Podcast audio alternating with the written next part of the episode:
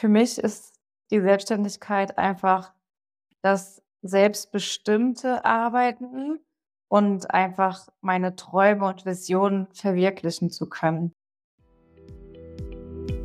Herzlich willkommen zum Dentalgründer Podcast. Lass dich inspirieren und erfahre, wie du mit der Selbstständigkeit in der Zahnmedizin erfolgreich durchstarten kannst. Partner deines Dentalgründer-Podcasts sind Dents bei Sirona und die cloudbasierte Zahnarztsoftware Tima. Heute im Dentalgründer-Interview Dr. Ricarda Lieber, seit 2022 selbstständig. Hallo Ricarda. Hallo Fabian, ich freue mich sehr, heute da sein zu dürfen und mit dir das äh, Interview aufzunehmen. Ich freue mich auch schon sehr. Ricarda, gehen wir direkt rein. Was bedeutet Selbstständigkeit für dich? Ja, was bedeutet das für mich? Also, für mich ist die Selbstständigkeit einfach das selbstbestimmte Arbeiten und einfach meine Träume und Visionen verwirklichen zu können. Ja, und wenn du an die Phase deiner Existenzgründung denkst, was ist so die die schönste Erinnerung, die du daran hast? Die schönste Erinnerung war zu sehen, wie sich alles, was sich so vorher in den Jahren meiner Assistenzzeit im Kopf so schon entwickelt hat, was ich mir vorgestellt habe, alles irgendwie dann zu sehen. Es entstand endlich so ein komplettes Bild und das war einfach das Allerschönste. Es fügte sich dann quasi zu zu einem Genau. Gesamtbild, ja, was man erst so immer im Kopf hat und dann realisiert sich das Schritt für Schritt. Das das kann ich gut nachvollziehen. Wie wie bist du eigentlich zur Zahnmedizin gekommen? Erzähl mal so ein bisschen deinen Lebensweg gerne. Ah ja, tatsächlich, ähm, war das, ähm, früher noch nicht so mein Wunsch. Also, in der Schule und im Kindergarten dachte ich immer, ich werde mal Lehrerin, weil ich immer sehr, sehr gerne zur Schule gegangen bin. Ich war eine sehr strebsame und fleißige Schülerin, immer die Hausaufgaben gemacht, ähm, sehr hilfsbereit. Und tatsächlich dann, ähm, als ich mit der zehnten Klasse fertig war, war dann so die Frage: „Okay, was was mache ich?“, ne? Also, ähm, habe dann mein Abitur, ähm, mit Schwerpunkt Gesundheitslehre gemacht und ab dem Punkt war es eigentlich für mich klar, dass ich was Medizinisches machen möchte. Und ja, dann wusste ich noch nicht genau was und habe mich dann dazu entschieden, nach dem Abi, äh, nach Afrika, also nach Kenia zu gehen und habe da dann 4 Monate beim Zahnarzt gearbeitet, um einfach zu sehen, ähm, ja, ob das mir Spaß macht. Und ich dachte, wenn mich das da nicht abschreckt, dann werde ich das auf jeden Fall auch hier machen können. Und offensichtlich hat es dich nicht abgeschreckt. Ne, ich fand's super. Ich hatte mich dann, äh, auch quasi, ähm, parallel also, ich hatte mich für Afrika quasi beworben, ähm, und hatte aber auch schon parallel, ähm, mich bei Hochschulstart angemeldet. Das heißt, ähm, ich kam quasi in Kenia an und war nur 2 Wochen da, dann kam die Zusage für 'n Studienplatz in Bonn, den ich dann quasi abgelehnt habe, weil Ah. ich ja erst die Erfahrung in Afrika machen wollte. Und das wäre zum Wintersemester gewesen und, äh, ich dachte, wenn's im Winter klappt, dann wird's auch im Sommer klappen. Und dann bin ich in Schönemunster gekommen, dann zum Sommersemester. Dann hast du wann angefangen zu studieren? Weißt du's noch? Sommersemester 2000? 2013. Schön, sehr Ja. schön.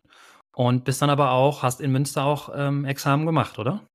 Genau, genau. Und es war also, ich hätte mir keine schönere Stadt, äh, zum Studieren vorstellen können. Also, es war wirklich super da. Ich war vorher noch nie dort, ähm, und ich bin 'n absoluter Bauchmensch. Alle Entscheidungen kommen immer so aus dem Bauch heraus. Ich denke Sachen nicht so, äh, zu Tode, denke das nicht alles durch. Und meine Eltern hatten nur erzählt, dass sie einmal in Münster waren und da war's so schön, so viele Studenten, alle auf'm Fahrrad, alle gut drauf. Und dann dachte ich: „Oh, das hört sich doch ganz nett an.“ Und dann ist es Münster geworden und hast es scheinbar nicht bereut. Du hast grad deine Eltern genannt. Nein, ja. Ähm, familiären Background hast du aber keinen oder sind deine äh, deine Nein. Eltern auch Zahnärzte? Nein, ich habe tatsächlich keine, äh, Zahnmediziner in der Familie, auch nicht im Bekanntenkreis. Meine Eltern also, ich bin auf 'nem Bauernhof groß geworden und meine Eltern waren selbstständig, genau.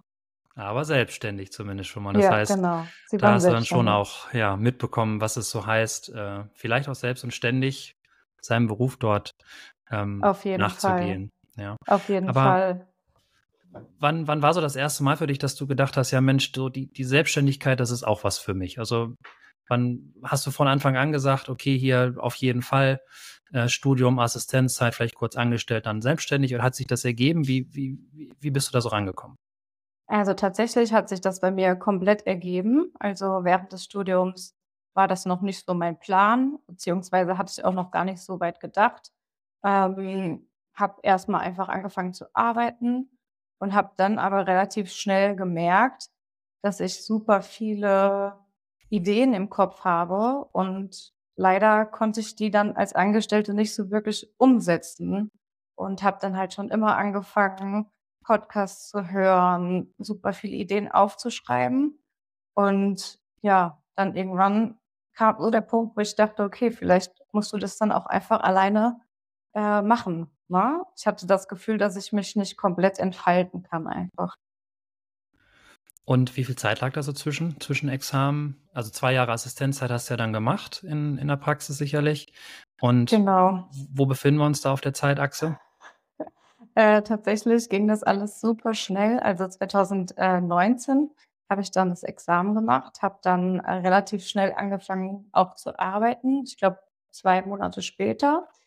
Habe dann meine Assistenzzeit erst in 'ner sehr großen Praxis gemacht und habe dann, ähm, zum Ende hin die Stelle gewechselt in meine jetzige Praxis, ähm, da der Abgeber jemanden gesucht hat und, ähm, ja, ich habe das mitbekommen, auch ganz also, ganz zufällig, hatte keine Praxis gesucht, ähm, habe dann gewechselt, dort meine Assistenzzeit zu Ende gemacht, ähm, und dann noch 4 Monate verlängert und bin dann direkt in die Selbstständigkeit.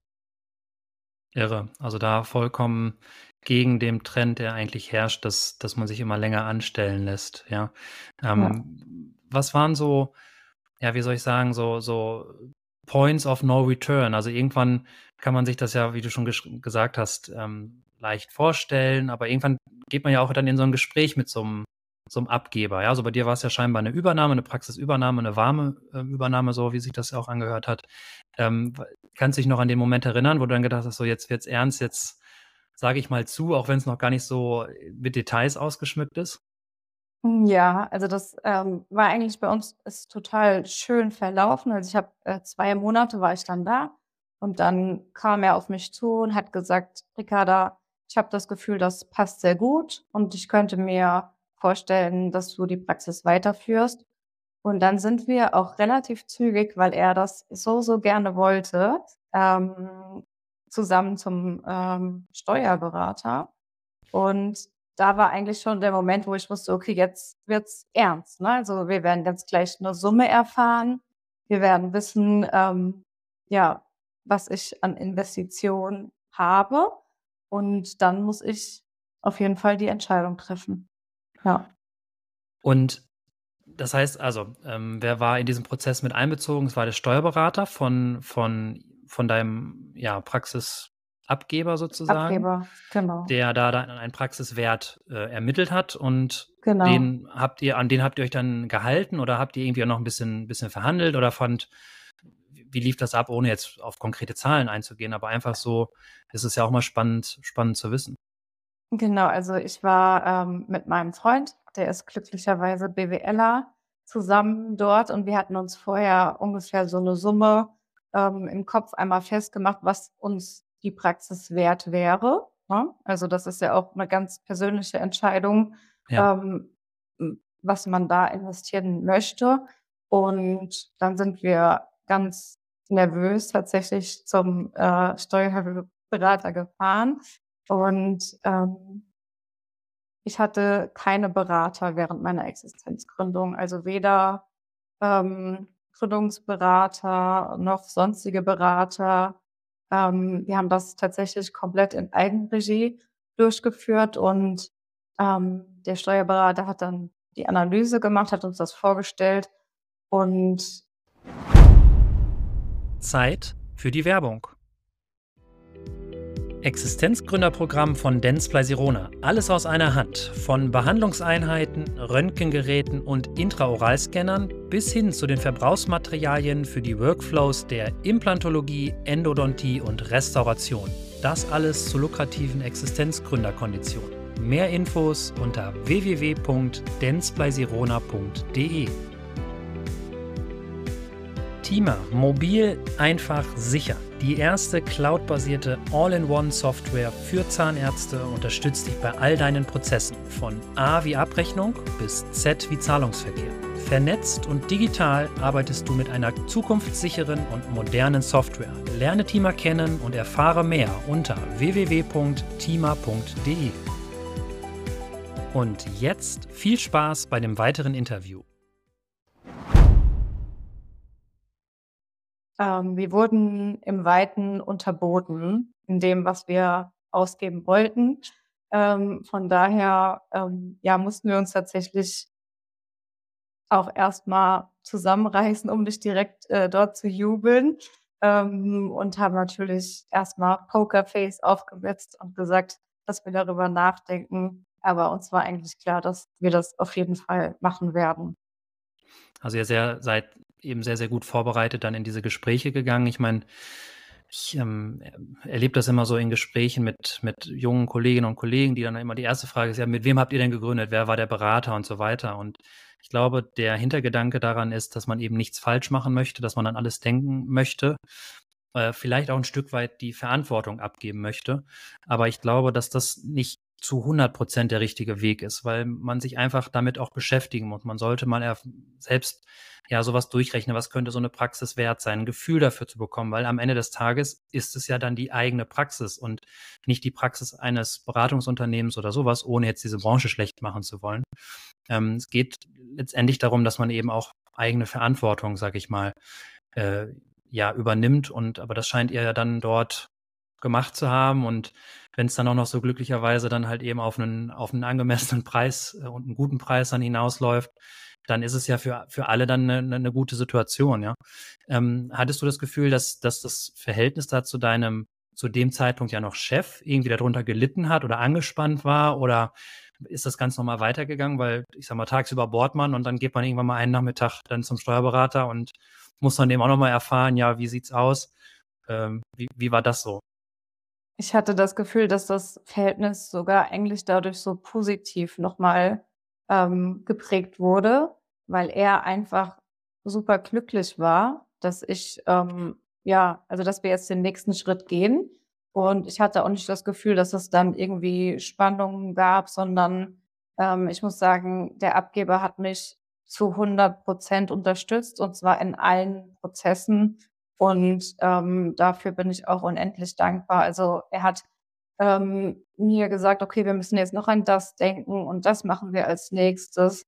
Und ähm, nee, also Spannung gab es tatsächlich eher nur als ähm, Anspannung, dann als es dann im Dezember äh, ne, zum Ende hinging, aber einfach nur aus Nervosität. Also wir haben uns echt dann auch noch die letzten Monate super verstanden. Und ich hatte das Gefühl, dass er sich einfach für mich freut und auch für sich freut, dass das alles so verlaufen ist.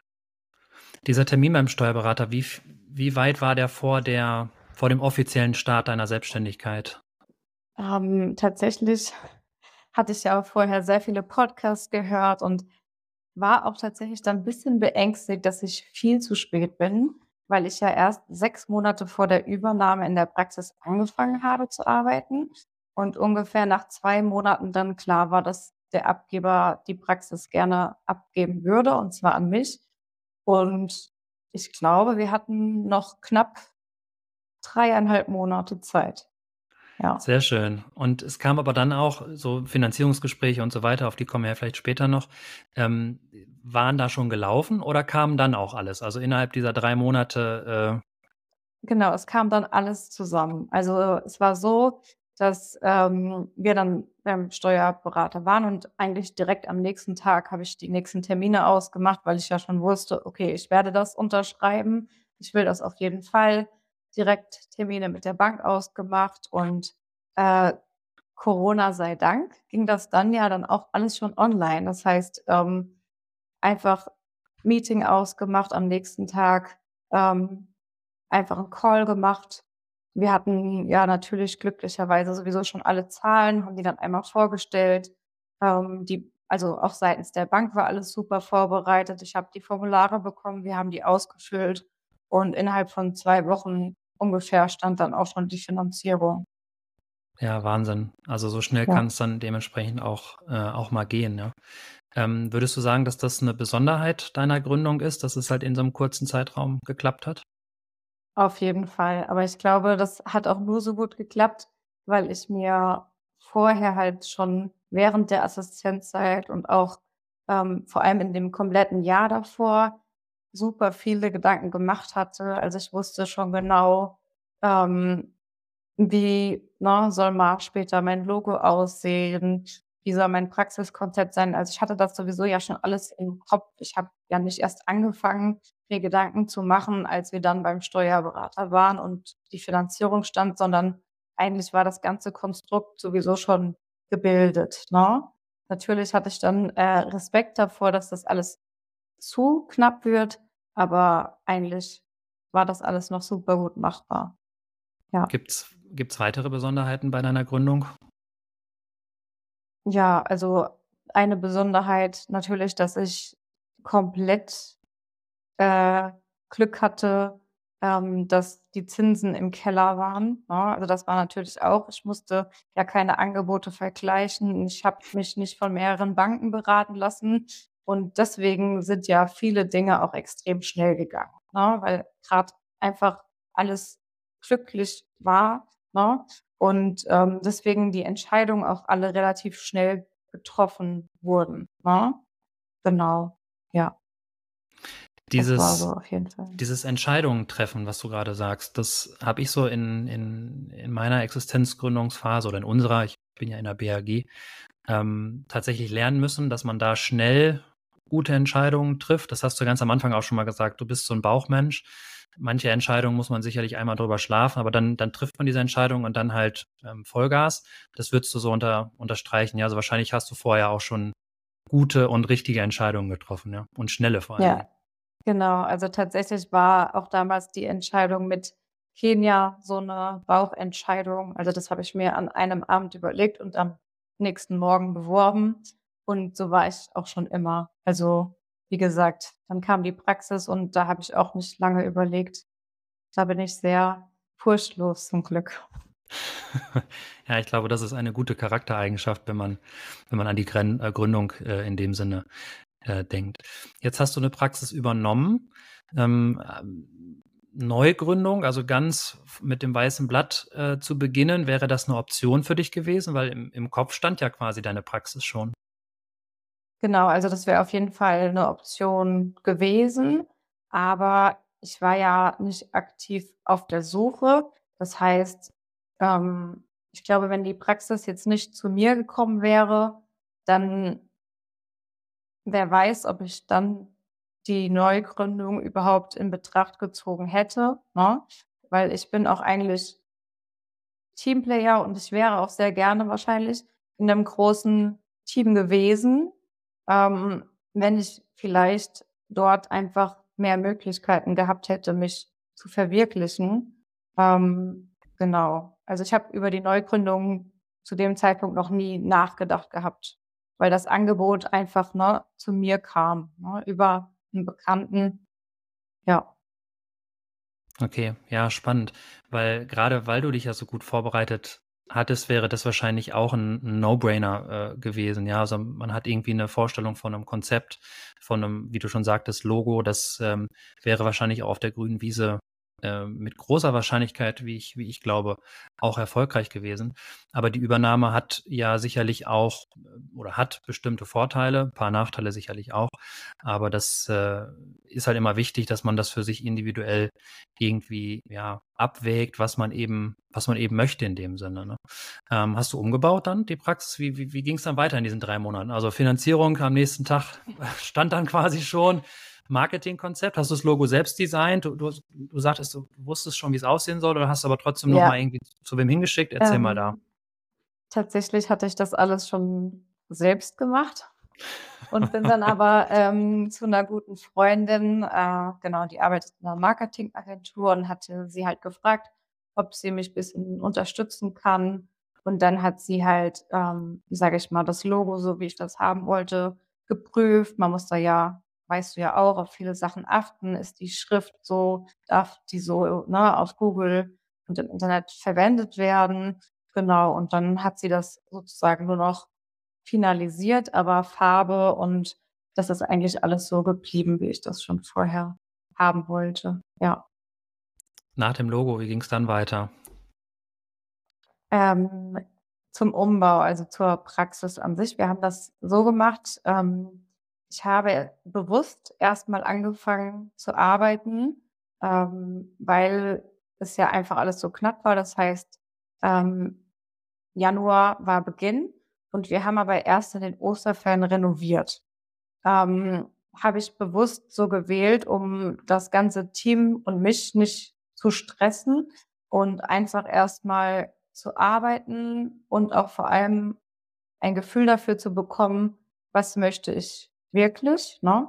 Ähm, ich hatte ja schon den Vorteil, in der Praxis gearbeitet zu haben. Dann kann man ja schon mal während der Zeit wissen und sehen: „Okay, wo will ich vielleicht eher das stehen haben und was brauche ich unbedingt und was gefällt mir jetzt und was möchte ich auf jeden Fall ändern?“ Ähm, nur, ähm, ich wollte einfach, dass, wenn wir das angehen, dass es dann auch in 'nem kurzen Zeitraum vonstatten geht. Und so haben wir's dann geschafft, dass wir über Ostern innerhalb einer Woche das komplett durchgezogen haben. Das bedarf Genau. auch wieder 'ner ziemlich guten Planung und, äh, dann auch letztendlich Durchführung, ja? Mit Genau. habt ihr's mit'm Depot gemacht oder mit regionalen Handwerkern oder wie lief das? Oder auch Ähm, vieles, genau. äh, made by äh, self-made sozusagen? Ähm, tatsächlich wollte ich das erst mit dem Depot so bisschen zusammen machen. Habe mir dann ein Angebot erstellen lassen, äh, für die neue Rezeption. Habe aber, äh, einen guten Freund, der ist Schreinermeister und dem hatte ich das Angebot mal gegeben. Und er meinte nur: „Ricarda, dafür mache ich dir die komplette Praxis.“ Und daraufhin, ähm, genau, habe ich mich dann gegen, äh, die Rewe Renovierung mit Depot entschieden und habe mir einen Malermeister, einen Schreinermeister gesucht. Und dann haben wir das, ähm, ja, in der Woche alles zusammen gemacht. Und das Team hat natürlich auch geholfen und das war total schön. Da bin ich auch super dankbar für. Und es war echt 'ne schöne Woche. Alle hatten Spaß, ähm, alle waren motiviert und das war einfach so schön, auch Handwerker da zu haben, die, ähm, ja, richtig Lust auf das Ganze hatten und sich gegenseitig unterstützt haben und auch mit Ideen kamen, ne? Der Malermeister hat gesagt zum Schreiner: „Hier, die Tür ist nicht schön.“ Dann hat der Schreiner gesagt: „Okay, dann tauschen wir die auch noch aus.“ Und ich wurde dann nur noch gefragt: „Ricarda, ist das okay?“ Und das war echt 'ne schöne Zeit. Also, ähm, ja. In dieser Zeit zwischen zwischen Januar und Ostern, gab es da dann schon sozusagen auch das neue Branding? Also, Mitarbeiter dann schon mit Praxis Doktor Lieber drangegangen oder, ähm, ans Telefon oder wie ist das wie ist das so verlaufen? Genau, also das war alles schon so. Natürlich, Schild war da, Telefon war alles geändert, ne? Google war schon alles, äh, aktualisiert. Ähm, Anamnesebögen mit Logo, natürlich war alles schon da, ne? Ähm, hm, das Einzige, was halt quasi dann in der Osternzeit gemacht wurde, war wirklich Praxisräumlichkeiten, ne? Also da einmal komplett neue Farbe, neue Rezeption, einen neuen Prophylaxestuhl. Die 3 Behandlungsstühle, die ich in meinen Zimmern habe, konnten zum Glück erst mal alle so bleiben. Genau, und das haben wir dann alles in der Zeit gemacht. Und die neuen Räumlichkeiten, hast du die dann irgendwie gesondert präsentiert über 'n Tag der offenen Praxis zum Beispiel oder hast du es angekündigt oder was haben dann die Patienten überhaupt gesagt, als sie dann, ja, nach der nach Ostern wiederkamen und es war alles neu und schön und modern sozusagen? Ja, davor hatte ich tatsächlich, ähm, Respekt, weil ich auch Angst hatte, ne, grad wenn man auch Preise anhebt und das Konzept alles so bisschen umstellt, ähm, ja, dass die Patienten dann eigentlich sagen: „Oh, warum habt ihr's renoviert? So, ne, war doch alles gut.“ Ähm, hätte ich mir grad hier auch auf dem Ländlichen sehr gut vorstellen können, aber es war super positiv und ja, das hat uns natürlich super gefreut. Also, auch vor allem, ähm, die älteren Patienten waren einfach super, super lieb, ja. Also, natürlich auch dann tolles Feedback in dem Sinne, ja, wenn Ja, man das dann so ja, gespiegelt bekommt Fall. und dann womöglich auch, ähm, Bedenken, die man vorher hatte, sich eben nicht, ja, Genau. realisieren in dem Sinne. Diese diese Zeit, ähm, 3 Monate, also Unterschrift, äh, Übergabevertrag bis hin Ostern, gibt's da irgendwie Fallstricke oder Fehler, von denen du meinst: „Okay, die hätten hätte ich vermeiden können oder die hätte man anders machen sollen“, oder war lief das alles so Also, nahezu wie geplant? generell, ähm, wo also, worüber ich mich, äh, im Nachhinein 'n bisschen ärgere, dass ich mich nicht schon vor Januar um 'ne digitale Lösung für die Anamnesebögen und die Patientenaufnahme gekümmert habe, weil das ist so, ja, das, was ich jetzt im Schrank liegen habe, ne? Natürlich riesige, ähm, Blöcke gedruckt und natürlich dann schnell gemerkt, dass es total bescheuert war, ne? Ähm, auch an der Rezeption noch mal 'n Aktenschrank einbauen lassen, weil, äh, mein Vorgänger zwar die Patientenakten alle digital in der PVS hatte, aber zusätzlich natürlich noch die ganzen Papierakten hatte, um den Anamnesebogen abzulegen.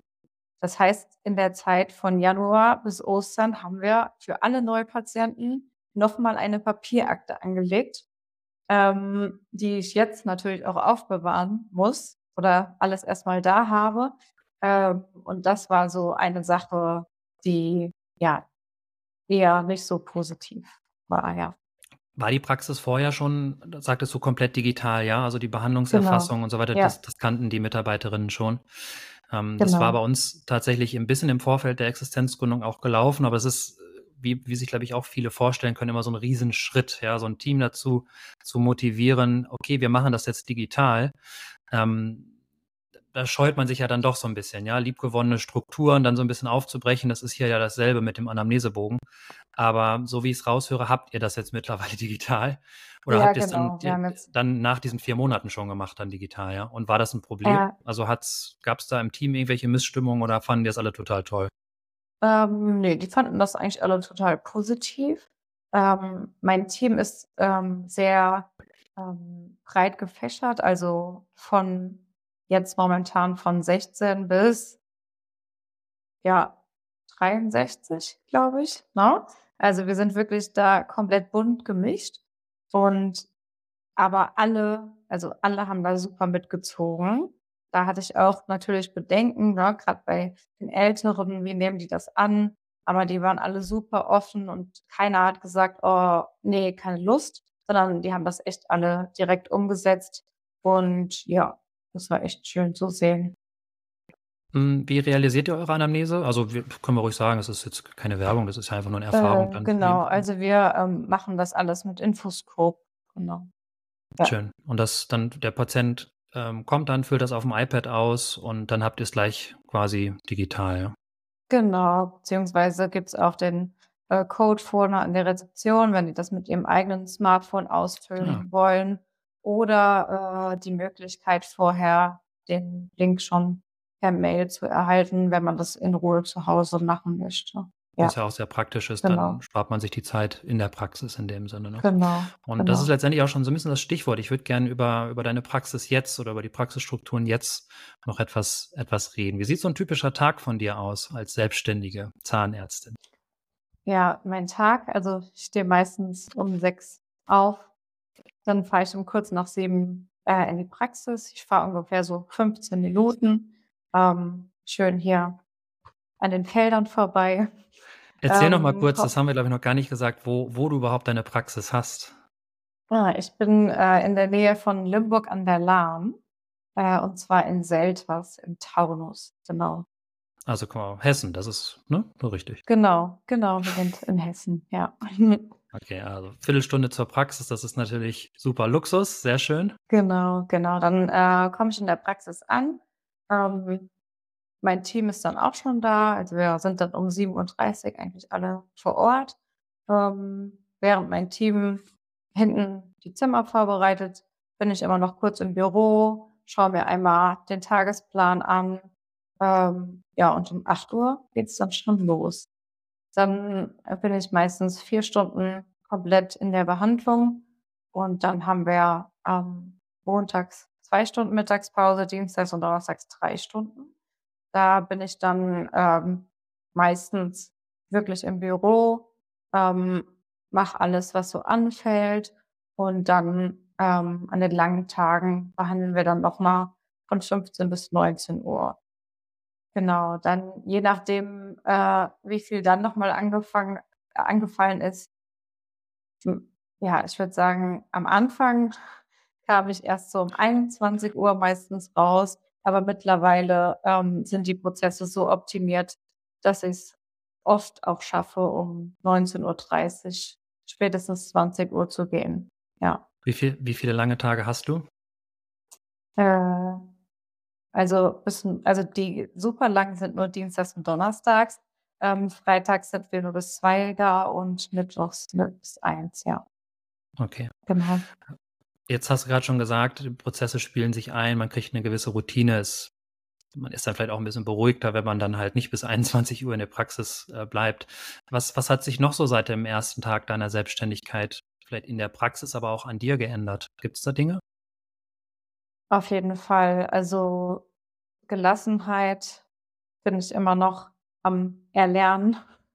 Ähm, tatsächlich die ganze also, Organisation und Struktur, wie ich auch, ähm, mich selbst organisiere, ähm, hat sich noch mal extrem verbessert. Also, ich war schon immer super organisiert, aber ich habe jetzt einfach meine 2, 3 Tools, mit denen mache ich einfach alles und habe es einfach dadurch geschafft, auch meinen Kopf frei zu bekommen, ne? Wenn ich alles einfach niedergeschrieben habe und ich weiß genau, das steht in dieser Liste, dann habe ich's einfach, ja, geschafft, jetzt endlich an dem Punkt zu sein, wo, wenn ich auch aus der Praxis gehe, mein Kopf erst mal frei ist, beziehungsweise alles da steht oder eingetragen ist, wo's zur Weiterbearbeitung sozusagen hin muss, ne?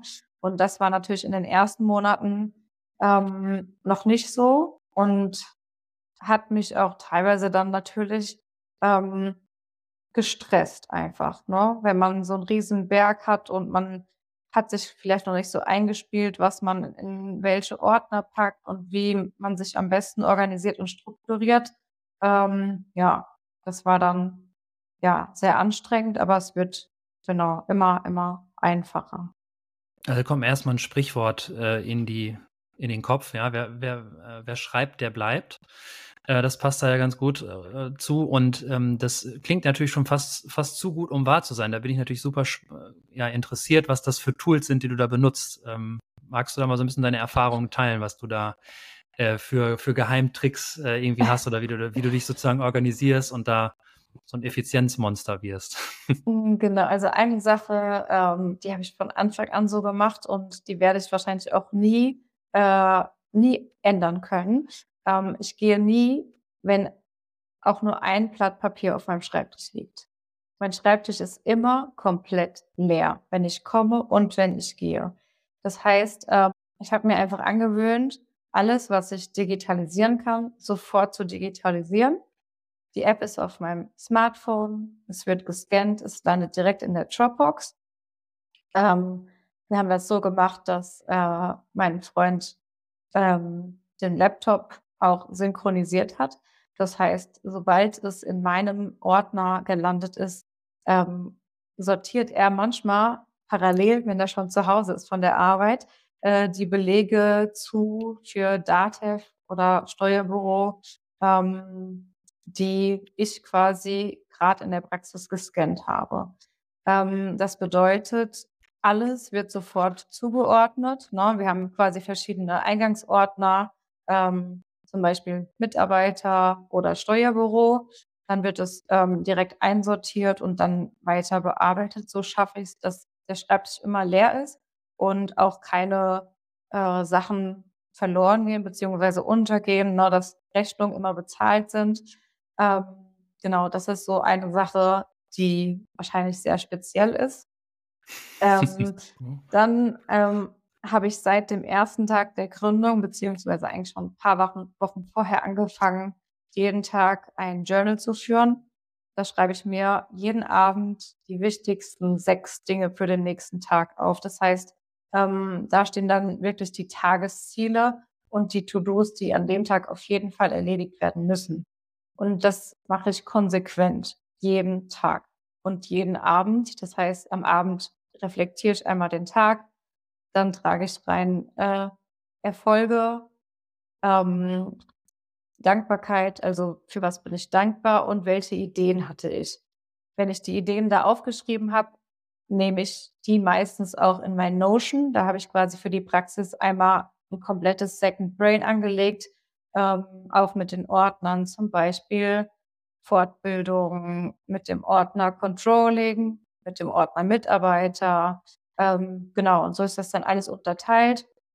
Und da schreibe ich dann wirklich auch ganz viel Mindset, alle Dinge, die mir irgendwo begegnen, die mich inspirieren, sei es aus einem Buch, von einer Fortbildung, wird alles dort eingetragen, so dass ich auch jederzeit immer wieder ähm, darauf zurückgreifen kann. Ja.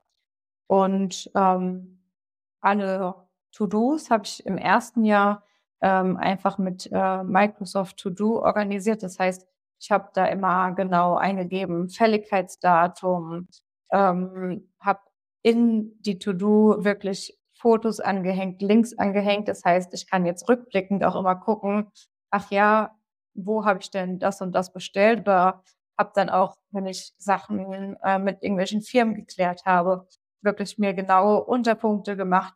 Wann hast du mit wem telefoniert? Und so ne, ist das alles wie so eine super Struktur, um die Sachen auch einfach wiederzufinden.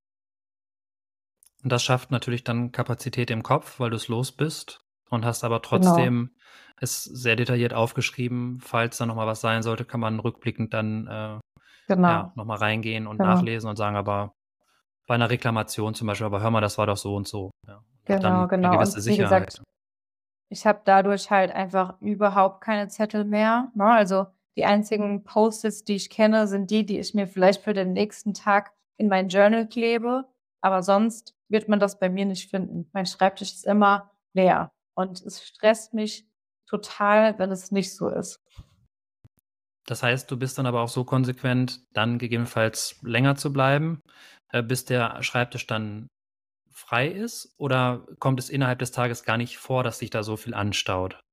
Hm, doch, aber also meine Abrechnungskraft ähm, ist manchmal mittags nicht da. Das heißt, sie legt meistens dann bis 12 Uhr die Sachen auf den Schreibtisch äh, zur Unterschrift oder ähm, zur Bearbeitung. Und das versuche ich dann natürlich immer in der Mittagspause, in den zwei bis drei Stunden, alles zu erledigen. Genau. Aber ich würde tatsächlich auch, ja, nicht gehen, außer ich habe einen wichtigen Termin, bevor die Dinge nicht da sind, wo sie hingehören. Spannend. Also ich habe ja. ein Pen also ich habe eine Pendelmappe, ähm, wo dann zum Beispiel Originale reinkommen, die ich zum Beispiel zu Hause unterschreiben muss, weil ich das erst noch besprechen muss oder da irgendwelche privaten Informationen auf die Formulare müssen, die ich in der Praxis jetzt nicht verfügbar habe, aber sonst wird eigentlich alles in der Praxis direkt digitalisiert. Sehr schön, da, das trifft natürlich bei mir auf offene Ohren, weil ich, ich liebe auch alles, was mit Digitalisierung irgendwie zu tun hat. Und da auf jeden Fall vielen Dank für diese Tipps, ähm, dass wenn man das konsequent betreibt, ich glaube, am Anfang ist es eine kleine Umstellung, wenn man es so nicht kennt, weil es natürlich immer noch mal 10, 15 Sekunden sind, die man zu einer Notiz vielleicht was dazuschreiben muss auf dem Handy, auf dem iPad oder so, die einem aber ja im Langzeit betrachtet viel, viel bringen und glaube ich auch einfach freie Kapazitäten im Kopf schaffen, dass man nicht immer noch mal mit einem Gedankengang irgendwo abgelenkt ist oder wie war das noch, äh, dass dieses Grübeln, dass man dieses Grübeln los wird, sage ich mal. Ja. Ähm, das, das Konzept deiner Praxis, wie würdest du das beschreiben? Ja, das Konzept ist auf jeden Fall, also generell steht ja auch schon in meinem Logo, ähm, Zahnheilkunde mit Herz. Also wir wollen einfach uns das beibehalten, nah am Patienten zu sein. Wir wollen als Team einfach ähm, sehr viel Empathie zeigen, Verständnis und wir wollen einfach ja liebevolle Zahnheilkunde betreiben auf jeden Fall. Ne? Ähm, wie gesagt, ähm, ich bin da auch sehr geprägt aus der Uni gegangen. Ähm, ein Professor hat immer zu uns gesagt, wir sollen immer jeden so behandeln, also er hat gesagt, na, er will, will jeden Patienten so behandeln, äh, wie als sei es seine Tochter oder sein Sohn, ne? Und das halten wir uns immer vor Augen, ne? Dass wir einfach ähm, so mit den Menschen und den Patienten umgehen, wie wir das soll, so, äh, selbst auch gerne ähm, hätten. Ja, das ist so Ja. das, was uns super, super wichtig ist. Hast du ein Marketingkonzept? Also, trägst du dieses dieses Konzept, diese Botschaft irgendwie aktiv nach außen durch Werbung, Werbemaßnahmen oder sowas? Oder wie wie wie werden auch Patienten auf dich aufmerksam? Ähm, tatsächlich haben wir im ersten Jahr, ähm, das heißt keinerlei Marketingkosten, so kann ich das nicht sagen, aber Praxisschild und ähm, Visitenkarten sind natürlich Marketingausgaben, aber wir haben keine ähm, anderen Werbemittel oder sonstige Marketingausgaben gehabt, außer das, was man halt ne, zur äh, Praxisübernahme jetzt wirklich äh, benötigt. Das heißt, ähm, im ersten Jahr würde ich sagen, die meisten Patienten sind über Mund-zu-Mund-Propaganda gekommen. Und tatsächlich jetzt, das äh, merke ich so vermehrt jetzt ab dem zweiten Jahr, dass auch ähm, extrem viele, natürlich junge Patienten vor allem, auch über Social Media auf uns aufmerksam werden und tatsächlich auch über allem Instagram ja in die Praxis kommen. Und ähm, genau, das ist halt so das Marketing, ähm, was ich ähm, für mich gemacht habe. Ne? Ähm, heißt, ähm, mache ich auch immer noch. Also unseren Instagram-Kanal ähm, führe ich komplett alleine, habe mir das vorher auch alles komplett überlegt, wie das aussehen soll, wie ich das haben will, was das für eine Struktur haben soll. Und das macht mir auch super viel Spaß. Und ja, das, ähm, ja, hat auch, glaube ich, also geholfen. Und ähm, tatsächlich war das so ein bisschen am Anfang ähm, auch für mich selbst wie so eine kleine Reisedokumentation. Ne? Einfach zu sehen, wie wandelt sich die Praxis, wie sah das alles aus. Ähm, so die Leute da so ein bisschen mitzunehmen, das ist einfach total schön, wenn man sich das jetzt dann immer rückblickend nochmal anschaut, ne? was alles schon passiert ist.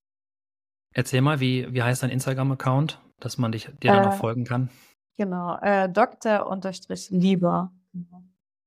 So wie Ja, die Praxis dann auch heißt. genau, so wie die Praxis, genau. Gibt's Dinge, die dir sonst im Umgang mit Patienten eher schwerfallen oder wo du sagst: „Okay, da muss ich vielleicht noch mal 'n bisschen ran“, oder äh, gibt's da was, was dir einfällt? Äh, generell, man äh, glaubt es kaum, aber ich bin eigentlich tatsächlich ein sehr, ja, introvertierter Mensch, beziehungsweise ähm, fällt es mir extrem schwer, Menschen von mir aus anzusprechen. Also wenn ich angesprochen werde, kann ich super gut mit Menschen sprechen, aber ähm, ich hatte da echt so ein bisschen auch zu kämpfen. Ähm, Wie so 'ne Menschenfurcht tatsächlich habe ich irgendwann entwickelt, dass es mir super unangenehm war, auf Menschen zuzugehen oder Menschen anzusprechen, weil ich immer Angst hatte: „Ach, was denkt die Person von mir?“, ne? Das war echt so 'n Laster, was jetzt langsam mit der Zeit immer besser wird. Ähm, ja, und in der Behandlungssituation gut, wenn ich die Zimmertür aufmache, habe ich ja keine andere Wahl, ne? Dann, äh, muss ich ja mit dem Patienten kommunizieren. Ähm, aber das ist 'n ganz großer Unterschied, äh, auch zu meinem Vorgänger. Der hat super, super, super, super, super viel erzählt und ich bin schon so 'n Mensch, ich brauche, wenn ich dann wirklich arbeite und in der Behandlung bin, super viel Ruhe, ne? Also, ich bin da niemand, der die ganze Zeit spricht und den Patienten so unterhält, ne? Sondern die Musik ist an und ich kläre davor auf, ich sage davor was, ähm, aber ich mache jetzt nicht so 'n Entertainment, sage ich mal.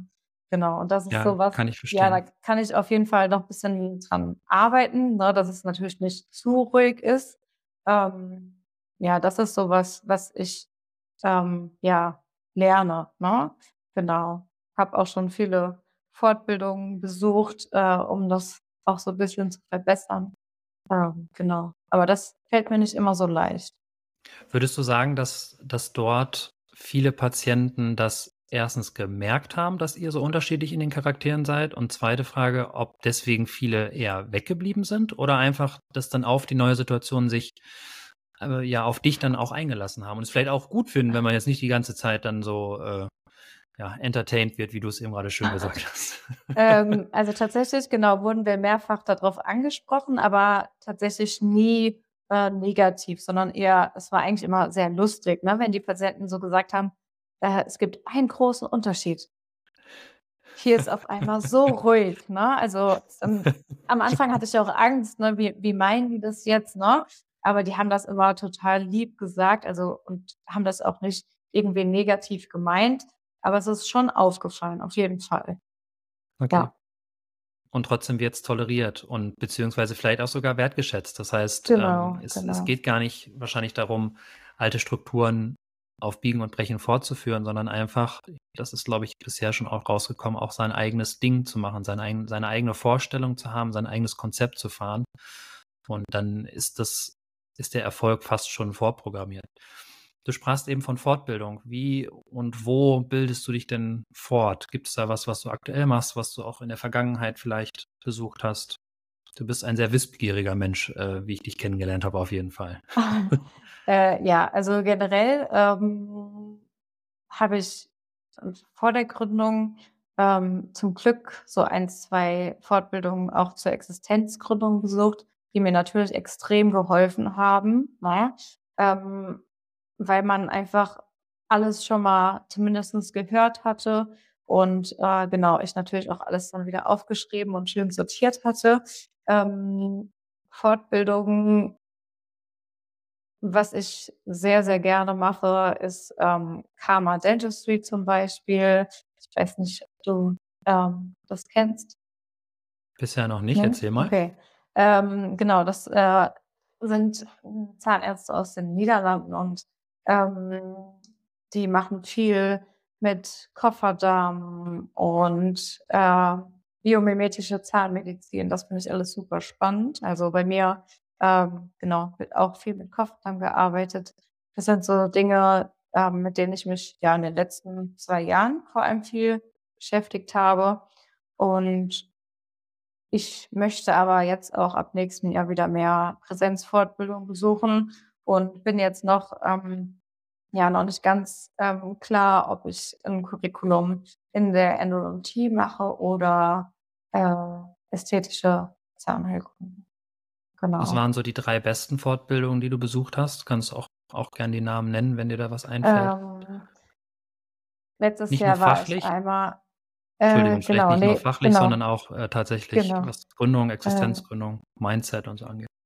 Genau, tatsächlich war ich letztes Jahr bei Professor Dom.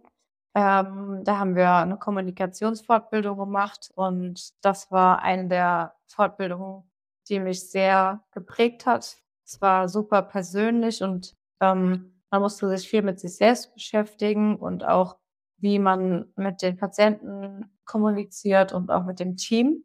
Das war super wertvoll und ich versuche das jeden Tag, ähm, ja, Stück für Stück besser zu machen und, ähm, das zu machen, was Professor Dom uns, äh, geraten hat. Ähm, dann tatsächlich, ähm, das ist jetzt, ja, keine Fortbildung, aber wo ich mich für die, ähm, Niederlassung, ähm, sehr gut vorbereitet gefühlt hatte, war, ähm, der Praxisflüsterer-Podcast, ne? Ich habe alle Folgen wirklich gesuchtet und mir immer alles mitgeschrieben und das war so inspirierend, einfach, ne, Gründergeschichten zu hören, ähm, und zu wissen, ne, was gibt's alles für Möglichkeiten, worauf achtet man? Ähm, genau. Und An dieser genau, Stelle, das das kann man ja auch ruhig sagen, äh, einmal liebe Grüße an Christian Henrizi, äh, über Ja. den wir uns ja quasi auch kennengelernt haben. Also, so ist ja Genau, die genau, Verbindung, genau. äh, dann, ähm, ja, zustande gekommen. Und ja, also da Grüße gehen raus an Christian, der sich diese Ja, Folge ganz bestimmt liebe auch anhören Grüße. wird. Ja. Ich wollte dich aber nicht unterbrechen. Ne, also ich war auch jetzt eigentlich schon fast am Ende. Genau, also Christian, äh, hat wirklich, ähm, so viele schlaue Dinge gesagt, so viele gute Fragen gestellt, die einfach, äh, so hilfreich waren, ähm, und auch so motiviert haben, das einfach zu machen, ne? Also, ich habe mich immer total bestärkt gefühlt, ähm, wenn er vor allem, ne, von unseren Aussichten gesprochen hat, ne? Wie wenige sich nur noch niederlassen und die, die's tun, ne, ähm, werden einfach, ja, super, super erfolgreich sein können, ne? Ja, Und das hat ja. mich sehr, ähm, ja, sehr positiv in die, äh, Niederlassung blicken lassen. Definitiv sehr motivierende Worte und von vor allen Dingen Ja. auch, äh, sehr fundierte Worte. Also, jetzt nicht einfach nur platt dahergeredet, sondern, ähm, kann ich nur bestätigen, was du sagst, mit 'nem sehr fundierten Wissen. Äh, und, äh, tatsächlich ist da sind da auch viele Gedanken, ähm, auf unserer Seite dadurch entstanden. Ähm, du hast grad schon gesagt, äh, immer weniger Kollegen lassen sich nieder. Warum ist es aber dennoch wichtig, dass man sich eigentlich niederlassen sollte oder diesen Weg in die Selbstständigkeit geht? Ich denke, dass es, äh, auch 'ne Typsache ist. Es gibt bestimmt einige, ähm, für die kommt die Niederlassung einfach nicht infrage, ähm, wenn sie vielleicht sich schwer tun mit, ähm, neuen Ideen oder vielleicht auch sagen: „Okay, ich, ähm, möchte diese Verantwortung nicht übernehmen.“ Aber für alle, die die Zahnmedizin und den Beruf, ähm, als Zahnarzt oder Zahnärztin lieben, ähm, und sagen: „Ich möchte die Medizin, äh, so machen und meine Patienten so versorgen, wie ich mir das vorstelle und wünsche“, dann denke ich, dass die Niederlassung der einzige Weg ist, um das wirklich zu 100 % zu können, ne? Ähm, weil nur in der Niederlassung hat man die Möglichkeit, sich alles so ähm, alles so auszuwählen, das Team so zusammenzustellen, ähm, dass man selbst einfach super, super gerne zur Arbeit kommt und mit dem, was man tut, einfach zufrieden ist. Und ich denke, es ist ganz, ganz wichtig, dass, ähm, ja, unsere Kolleginnen und Kollegen, ähm, einfach das auch in Erwägung ziehen und, ähm, ja, das auch positiv sehen, ne? Ähm, es gibt natürlich viele Ängste, die man vielleicht vorher hat. Ähm, aber wenn wir zurückgucken, ne, früher war das einfach normal. Da hat sich, äh, jeder niedergelassen und da wurde gar nicht gefragt. So und, ähm, die haben das auch alle gemeistert, ne? Ja, absolut. Wie siehst du wie siehst du so die Zukunft der Zahnmedizin? Also, wird das eher Tendenz noch schwieriger werden mit den Existenzgründungen, beziehungsweise was heißt schwieriger? Weniger von der von der Anzahl? Wie ist so deine Einschätzung?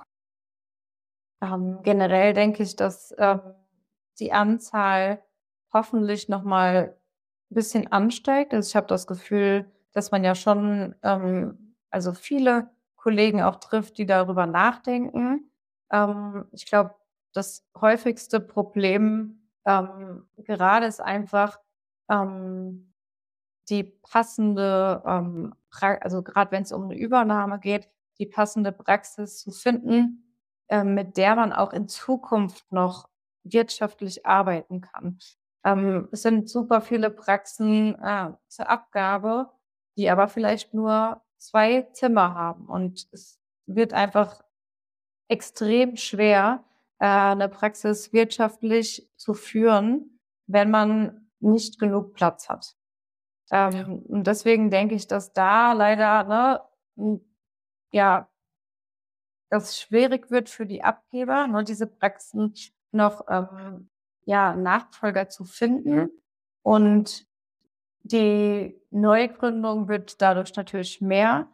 Ähm, aber ich denke, dass es, ähm, für viele einfacher wäre oder beziehungsweise mehr Leute den Weg gehen würden, wenn sie zumindestens die Angebote hätten, ne? Also, wenn's jetzt viele Praxen zur Abgabe, ähm zur Auswahl hätten und ähm, die wären von den Räumlichkeiten schon mal gut oder groß genug, dann ist der Schritt wahrscheinlich einfacher gegangen. Ja, ja, sicherlich. Weil einfach die, der Vorsprung sozusagen, du fängst nicht so weit hinten an, sondern du bist, bist schon in diesem Prozess etwas weiter und hast ein Fundament, auf dem du dann bei gleicher Energie und gleichem Zeitlevel, das du reinsteckst, einfach schneller ähm, was Größeres draus machen kannst. Ja, also das Genau, ähm, genau. sehe ich, sehe ich sehr, auch so, das stimmt. Gibt es Tipps und Ratschläge, sagen wir, für angehende Selbstständige, um da einfach erfolgreich zu gründen, aus deiner Meinung nach? Also ich denke, dass jeder, der äh, die Vision und den Traum hat, äh, in der eigenen Praxis niedergelassen zu sein, ähm, das auch auf jeden Fall schaffen wird. Und ich denke, dass wir einfach uns trauen müssen und Vertrauen in uns und vor allem auch in unsere Arbeit haben, ähm, dass das gut werden wird. Denn alles, was wir eigentlich anpacken, was wir gerne machen, wird auch gut werden, ne? Ähm, und natürlich, ähm, sollte man ein, äh, organisierter Mensch sein am besten oder beziehungsweise, ähm, einfach seine Stärken und Schwächen kennen, ne, damit, ähm, man genau weiß: „Okay, da komme ich super alleine klar und in dem Bereich bin ich einfach nicht so, dann muss ich mir da, äh, Hilfe holen, damit das einfach alles funktioniert, ne? Wenn ich zum Beispiel 'n Mensch bin, der nicht gut mit Geld umgehen kann, dann wäre es gut, wenn ich mir dann jemanden zur Seite hole, der, ähm, ne, einfach schaut, okay, äh, nicht zu viele Entnahmen, ne, Steuerrücklagen bilden, ähm, damit nicht sowas dann auch, ne, ähm, stresst, ne? Ja, absolut. Also ich bin der festen Überzeugung, und das hast du eben gerade ja auch gesagt, dass so eine Existenzgründung immer auch eine Reise zu sich selbst ist. Und diese Reise sollte man eben annehmen und auch die, die Wahrheiten oder die Erkenntnisse, die über einen selbst dann kommen, mit denen, sich zumindest denen bewusst sein und dann mit denen auch eben arbeiten können. Weil man muss nicht in allen Bereichen meiner Meinung nach top sein und ähm, nur Stärken haben und keine Schwächen in dem Sinne, um sich irgendwie zu gründen. Also das hat, glaube ich, keiner. Aber diese, sich darüber bewusst zu sein, das, was du sagst, das ist extrem wichtig, denn nur so kann man sich dann eben Unterstützung holen und dann kann es eben gut werden. Ja, und äh, das ist, das ist, glaube ich, ja, einfach essentiell. Ähm, Ricarda, wir kommen langsam zum Ende dieser, des, des Interviews. Was ist denn so die, die wichtigste Lektion, die du Kolleginnen und Kollegen ja letztendlich mitgeben wollen würdest auf ihrem Weg in die Selbstständigkeit? Die wichtigste Lektion, äh, für mich ist einfach, äh, auch einfach Dinge zu akzeptieren, die man vielleicht auch nicht ändern kann. Ähm, grad wenn wir uns anschauen, ne, es ist oft so, dass, ähm, nach 'ner Übernahme sich das Team noch mal verändert, dass vielleicht Personal kündigt und man sich oft selbst dafür verantwortlich macht. Und ich denke, ähm, wenn ich noch mal zu mir sprechen könnte, ähm, vor der Niederlassung oder auch in den ersten Monaten, äh, dann würde ich mir sagen: „Ricarda, die Dinge, die du nicht ändern kannst und die jetzt so sind, äh, nimmst du einfach hin und blickst einfach schneller wieder nach vorne“, ne? Ähm, wenn jemand gehen möchte und vielleicht einfach nicht gepasst hat oder, ne, irgendwas sein sollte, ähm, es ist sowieso so, wir müssen dann einfach mit der Situation umgehen und einfach immer weitermachen und am Ball bleiben. Ähm, es wird immer blöde Tage geben, ne, wo Dinge einfach nicht so funktionieren, aber es gibt auf jeden Fall 99% äh, gute Tage und, ähm, da sollte man immer dran denken, wenn es grad nicht läuft. Ja, liebe Ricarda, das sind fantastische Abschlussworte. Ich glaube, besser kann man es nicht formulieren. Ich danke dir ganz herzlich, dass du heute die Zeit gefunden hast, Gast dieses Interviews zu sein und wünsche dir natürlich auf deinem Weg in, in der Selbstständigkeit äh, alles Gute und die dentale Welt ist so klein, wir sehen uns immer wieder. Von daher vielen Dank für deine Worte. Ja, vielen Dank, Fabian, äh, auch für deinen Einsatz, dass du jetzt diesen, äh, Podcast aufnimmst und ich hoffe sehr, dass wir, ähm, ja, ganz vielen, ähm, Kolleginnen und Kollegen einfach helfen können und ähm, ja, mehr den Sprung in die Niederlassung wagen. Das hoffe ich auch. Danke dir. Bis dahin. Ciao, ciao. Tschüss. Dir gefällt, was du hörst? Dann abonniere bitte diesen Podcast und bewerte ihn mit fünf Sternen, damit auch andere auf ihn aufmerksam werden. Dieser Podcast ist eine Produktion von Dentalgründer, eine Marke der Fargo EG. Inhalt und Redaktion unterliegen der Verantwortung von Fargo.